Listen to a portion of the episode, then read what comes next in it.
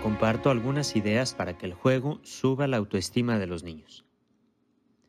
Los papás que comparten con sus hijos tiempo de juego y lo disfrutan, están ayudando a que los niños puedan generar una sana autoestima. A través de la interacción del juego, nuestros hijos se perciben como alguien querible e interesante, al sentir que su papá y su mamá quieren estar con él. Las investigaciones explican la importancia del juego en el desarrollo motor, cognitivo, social y emocional de los niños. Pero es importante entender cuáles son las razones que fundamentan el juego compartido entre papás e hijos como un ejercicio para empatizar con el niño y sus necesidades. Primero, el juego facilita el desarrollo emocional de los niños porque les ayuda a comprender la realidad y adaptarse a ella.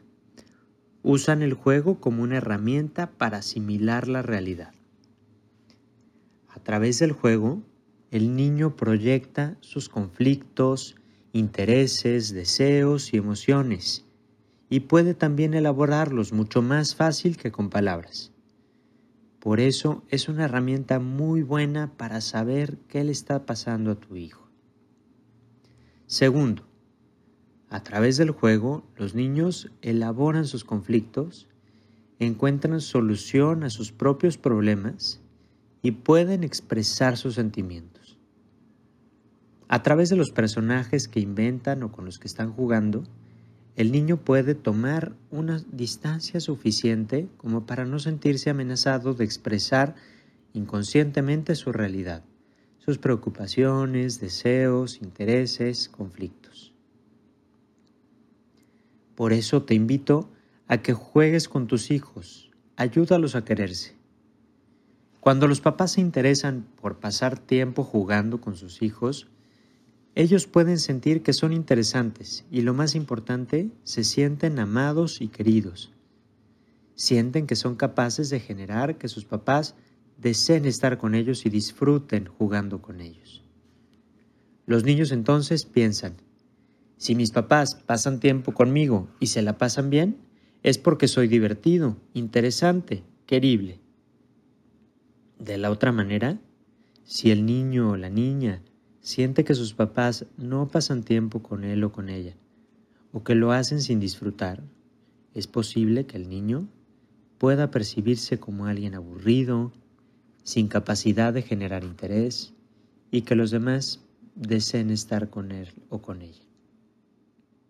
Además, el niño puede aprender con el juego habilidades de autonomía, por ejemplo, simulando con las actividades diarias como cambiar de ropa un muñeco, darle de comer, bañarlo, hacer la tarea con él.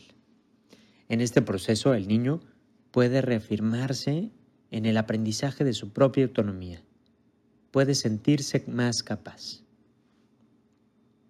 Sabemos también muy bien que el juego facilita el desarrollo motor de los niños a través de la motricidad gruesa y la motricidad fina, la coordinación, el control de movimientos, el control del propio cuerpo y las capacidades sensoriales. Por supuesto, le ayuda en su desarrollo cognitivo porque facilita el desarrollo de las áreas como la percepción, la atención, la memoria, el pensamiento, el razonamiento lógico, la imaginación y el lenguaje. Le ofrece la oportunidad de experimentar aciertos y errores con los que se puede aprender. Y finalmente también desarrolla el proceso social de los niños. Les ayuda a entrenarse para las habilidades sociales, entender las reglas y normas, aprender a comunicarse e interactuar con otros niños. En resumen, la importancia del juego está en que satisface las necesidades emocionales de los niños, en que se construyen a sí mismo y su propio autoconcepto. Deseo que tengan hoy un excelente día.